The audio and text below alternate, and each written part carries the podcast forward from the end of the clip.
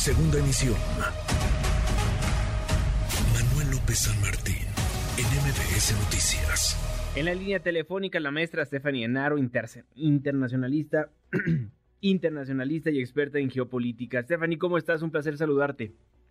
Hola, ¿qué tal, Juanma? Muy feliz de estar hoy hablando y preocupada porque el mundo parece ser que se sigue enfocando más en la guerra que en la paz. Y es que ya dijo Vladimir Putin, por un lado, les voy a dar la lana que necesiten y también Estados Unidos también le da un montón de lana a Volodymyr Zelensky, entonces pareciera que es un cuento de nunca acabar.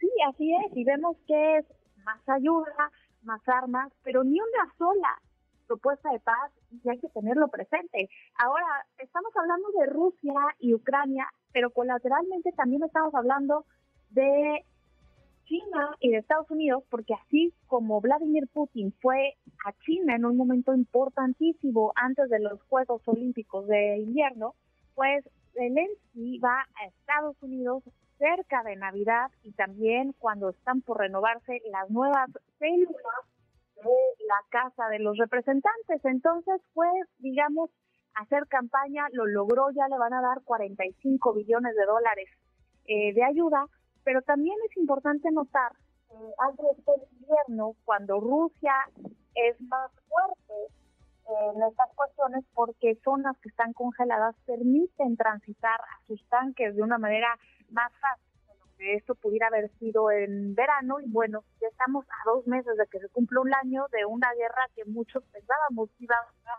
semanas. ¿Qué podemos esperar en el corto y mediano plazo a raíz de la llegada de Zelensky a la Casa Blanca?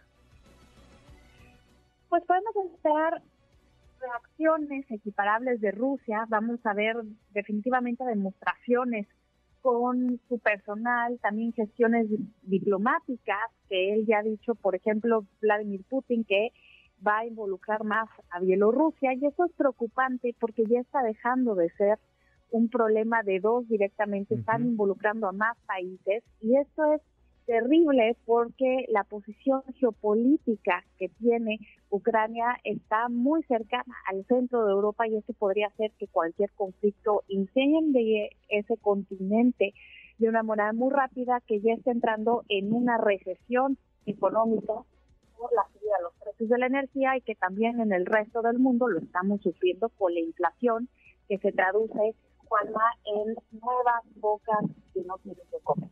Oye, y Stephanie, te, te preguntaba hace un par de meses, entonces, ¿para cuándo va a acabar la guerra? Pero cada vez que te pregunto es incertidumbre total.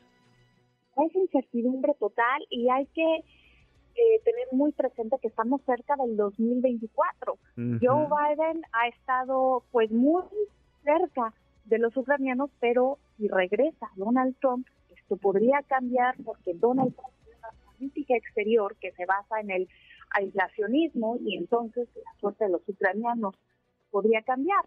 Del otro lado del mundo, Rusia no va a bajarle nada al voltaje de la guerra porque eso sería admitir una derrota y también tienen a un socio comercial como China que aunque no los apoya con armamento les da nuevos contratos obviamente estamos viendo que atrás de Rusia y Ucrania están Estados Unidos, China, otras potencias que están formando este nuevo sistema internacional.